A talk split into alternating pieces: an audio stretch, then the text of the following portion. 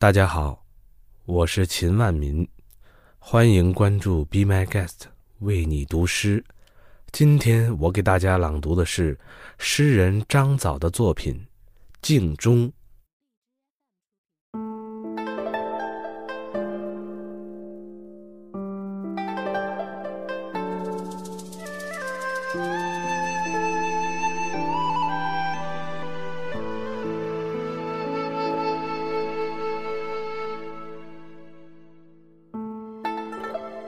只要想起一生中后悔的事，梅花便落了下来。比如看他游泳到河的另一岸，比如登上一株松木梯子。危险的事固然美丽，不如看他骑马归来。面颊温暖，羞惭，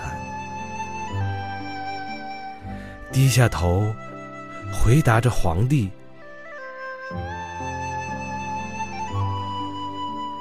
一面镜子永远等候他，让他坐到镜中常坐的地方，望着窗外。